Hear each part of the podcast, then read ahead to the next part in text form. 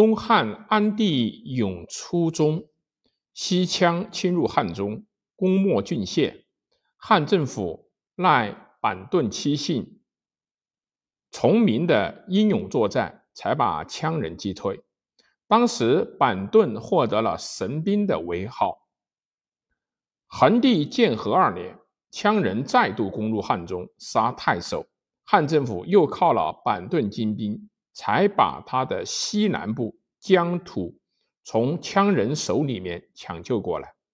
由于那时国家的主要军事力量小生产者经济颓废，军力衰落。因此，汉政府的南征西讨不得不靠板盾兵的力量。可是，东汉政府对于崇民所进行的剥削却是逐渐在加重。所谓的根负自重，重到崇民无法负担，不是假期麦子，便是或自锦割。东汉的地方政官吏对待他们也是。仆役过于奴婢，垂楚龙羽，囚虏，因此崇明从东汉中叶起，也不断的采取武装起义的形式来反抗东汉统治阶级的剥削和奴役。东汉末，益州牧刘璋发汉昌崇明为兵，以拒张鲁。崇明多奉张鲁的五斗米道，很多崇明自巴西之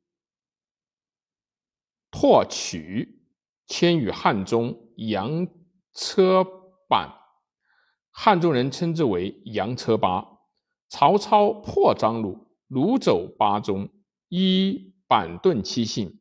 其后鲁降与操，板盾七姓移王蒲湖。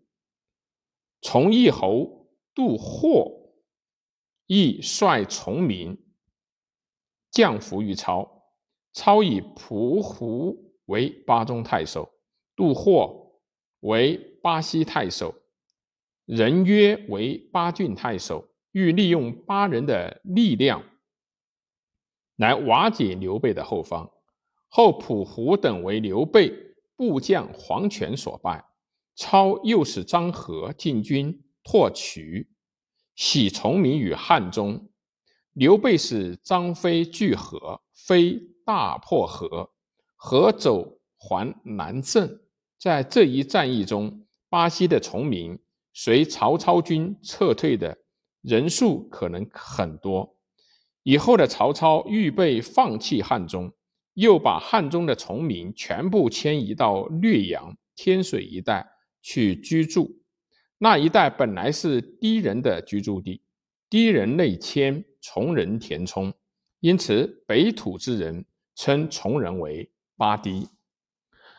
巴族这一支巴堤或者从人，一部分与西晋末年在李特的领导下，以流民的身份结合天水六郡的豪右，反抵巴蜀，在数万家秦。雍流民的支持下，建立陈国，也就是陈汉。一部分人留居陇右。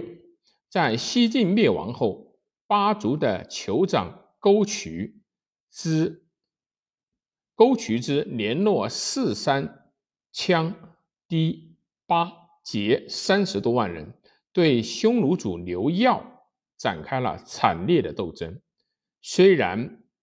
八名五千余众，最后做了壮烈的牺牲，但已经震撼了匈奴前赵王朝的根基。